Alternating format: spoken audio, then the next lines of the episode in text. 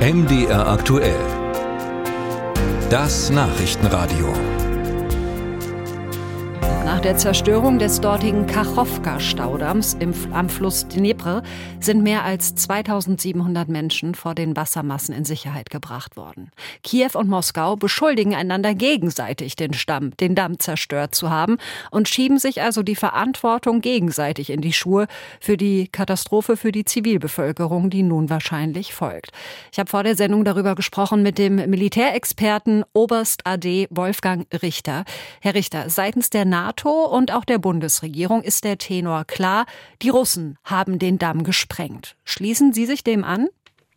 Es gibt eine hohe Wahrscheinlichkeit dafür, dass es so war, aber wir haben keine Gewissheit. Es gäbe auch noch andere Möglichkeiten, äh, insbesondere die eines natürlichen Bruchs, was äh, ein bisschen darauf zurückzuführen ist, dass dieser Staudamm ja schon beschädigt war durch die Kämpfe äh, seit Sommer letzten Jahres. Ich halte diese Theorie zwar nicht für ganz ausgeschlossen, aber für unwahrscheinlich, weil es ist schon frappierend, dass genau am zweiten Tag der äh, ukrainischen Offensive im Donbass äh, nun etwas derartiges passiert. Also die militärische Wahrscheinlichkeit spricht dann doch eher für eine geplante Aktion.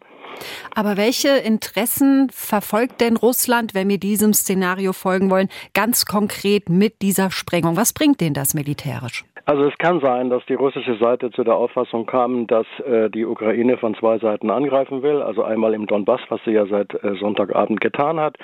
Zum anderen aber, dass es sich dort im Donbass möglicherweise nicht um den Hauptschlag handelt, sondern dass ein solcher Hauptschlag im Südwesten erfolgen könnte, also äh, durch eine Landung über den Dnieper hinweg.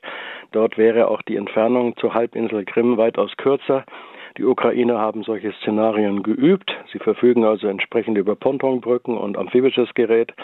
Und es kann sein, dass die russische Seite zu der Auffassung kam, dass ihnen die Kräfte dort nicht ausreichen, dass die Ukrainer etwas derartiges planen und äh, dass sie dann eben versucht haben, diesen Fluss sozusagen künstlich zu verbreitern durch eine solche Sprengung, um es unmöglich zu machen, für die nächsten äh, Wochen, wahrscheinlich nicht nur Tage, äh, diesen Fluss zu überwinden.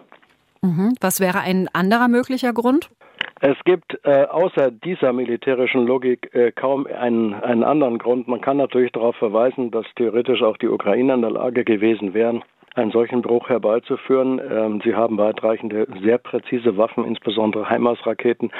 Also insofern wäre die technische Möglichkeit da, aber mir erschließt sich also nicht das militärische Rational, warum ausgerechnet die Ukrainer das tun sollten.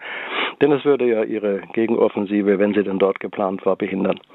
Das wäre meine nächste Frage. Was bedeutet diese zerstörte Staudamm jetzt für diese Gegenoffensive der Ukraine?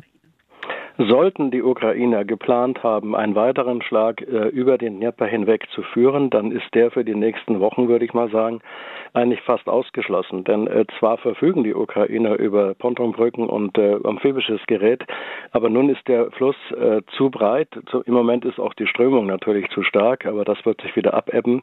Aber es bleibt ja dann äh, eine, ein, ein äh, sumpfiges Gelände auf beiden Seiten, auf beiden Ufern über mit vielen Wasserstellen, die so schnell nicht trocknen werden, äh, die also es schwierig machen, über ein solches Sumpfgelände gerade mit gepanzerten Fahrzeugen dann zu fahren.